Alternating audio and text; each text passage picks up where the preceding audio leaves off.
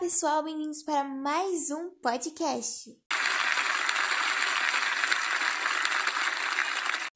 E hoje nós falaremos de um tema super legal, que são as inovações e invenções humanas do período pré-histórico, que são responsáveis pela transformação da vida dos primeiros grupos históricos. E para explorar melhor esse tema, temos convidadas super, hiper, mega especiais, a Natália Helena, Maria Luísa e Aline. Bom, nós dividimos é, essa área em três partes: período paleolítico, período neolítico e idade dos metais. Então, com vocês, Maria Luísa com o período paleolítico. Maria Luísa Guimarães vem falar sobre o que é paleolítico.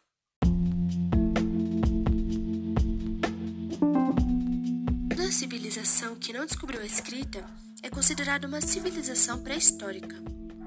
Foi baseada que a escrita como, foi baseada que a escrita é um divisor do tempo, porque toda a história oficial é baseada em elementos escritos. A pré-história é dividida em dois períodos: a Idade da Pedra, Paleolítico e Neolítico.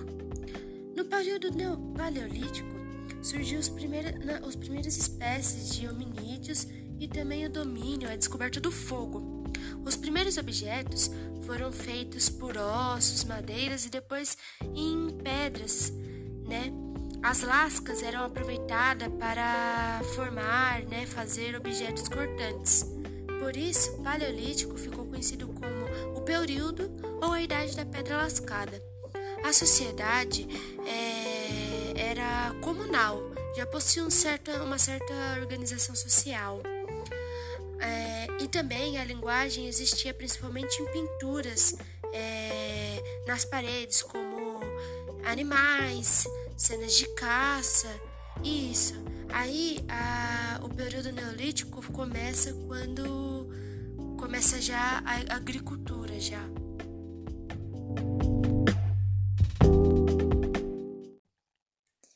E agora, com o período neolítico, Natália Helena.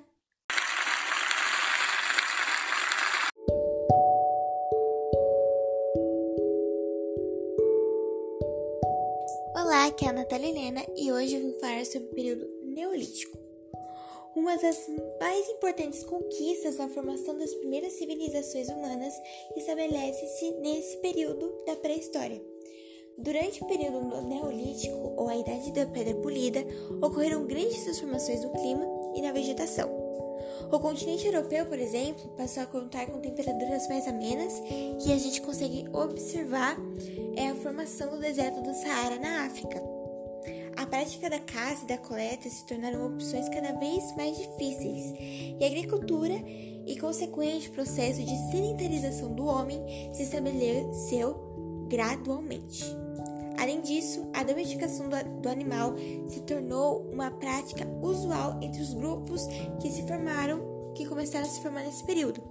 A estabilidade obtida com essas novas técnicas de domínio tanto da natureza e dos animais, consequentemente, deu a formação de grandes aglomerados populacionais.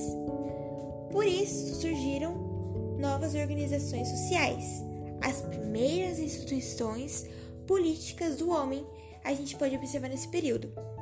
A criação e o abandono das formas coletivas de organização socioeconômicas podemos é, a gente pode também ver nesse novo período.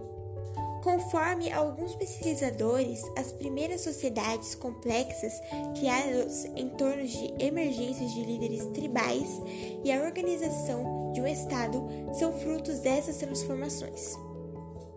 Bom, no fim do período neolítico, também ocorreu a chamada Idade dos Metais. Nessa época, o desenvolvimento de armas e utensílios criados a partir do cobre, do bronze e posteriormente de ferro se tornaram usuais. Com o desenvolvimento dos primeiros estados e o aparecimento da escrita, o período neolítico finalizou. É o recorde do tempo pré-histórico e abriu portas para o estudo das primeiras civilizações da antiguidade. É isso. E para finalizar com chave de ouro, a Aline com a idade dos metais.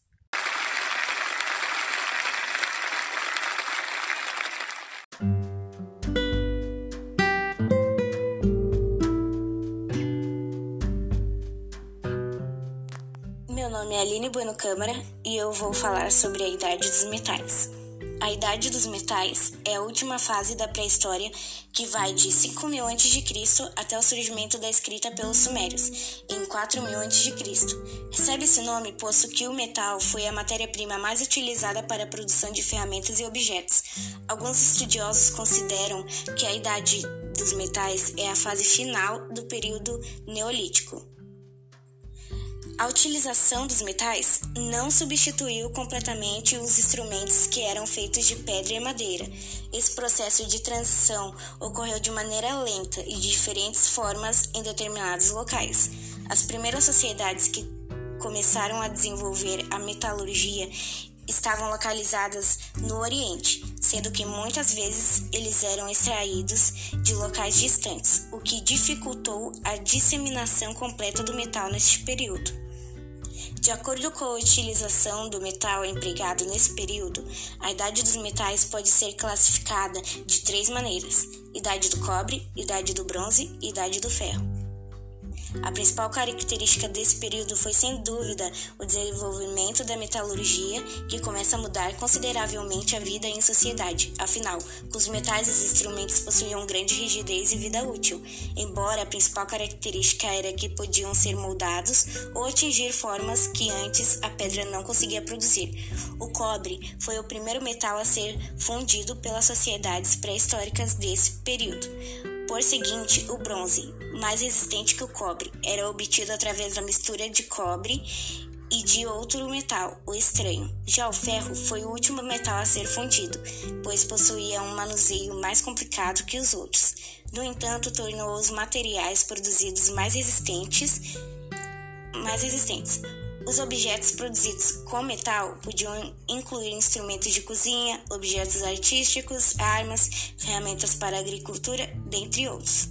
A utilização dos metais pelo homem pré-histórico foi fundamental para o desenvolvimento da agricultura, surgida do período neolítico, posto que as ferramentas produzidas eram mais eficazes e auxiliavam no trabalho, tal qual o arado e a enxada. Nesse sentido, as ferramentas de caça e pesca também evoluíram, tornando assim a vida mais fácil para o homem pré-histórico. Isso permitiu, portanto, a melhoria na qualidade de vida dos cidadãos, dos cidadãos e, consequentemente, o desenvolvimento do comércio e o aumento da população. No final da Idade dos Metais, surgem as primeiras cidades e novas relações sociais são estabelecidas. Diferente dos períodos anteriores, o Paleolítico e o Neolítico, o desenvolvimento da metalurgia e a expansão das técnicas de fundição da idade dos metais pro propiciaram uma enorme conquista tecnológica para a humanidade. É isso, gente. Espero que vocês tenham gostado do nosso podcast. Não esquece de compartilhar, tá? Que deu muito trabalho e muita dedicação. Espero vocês no próximo podcast. Beijão e até logo!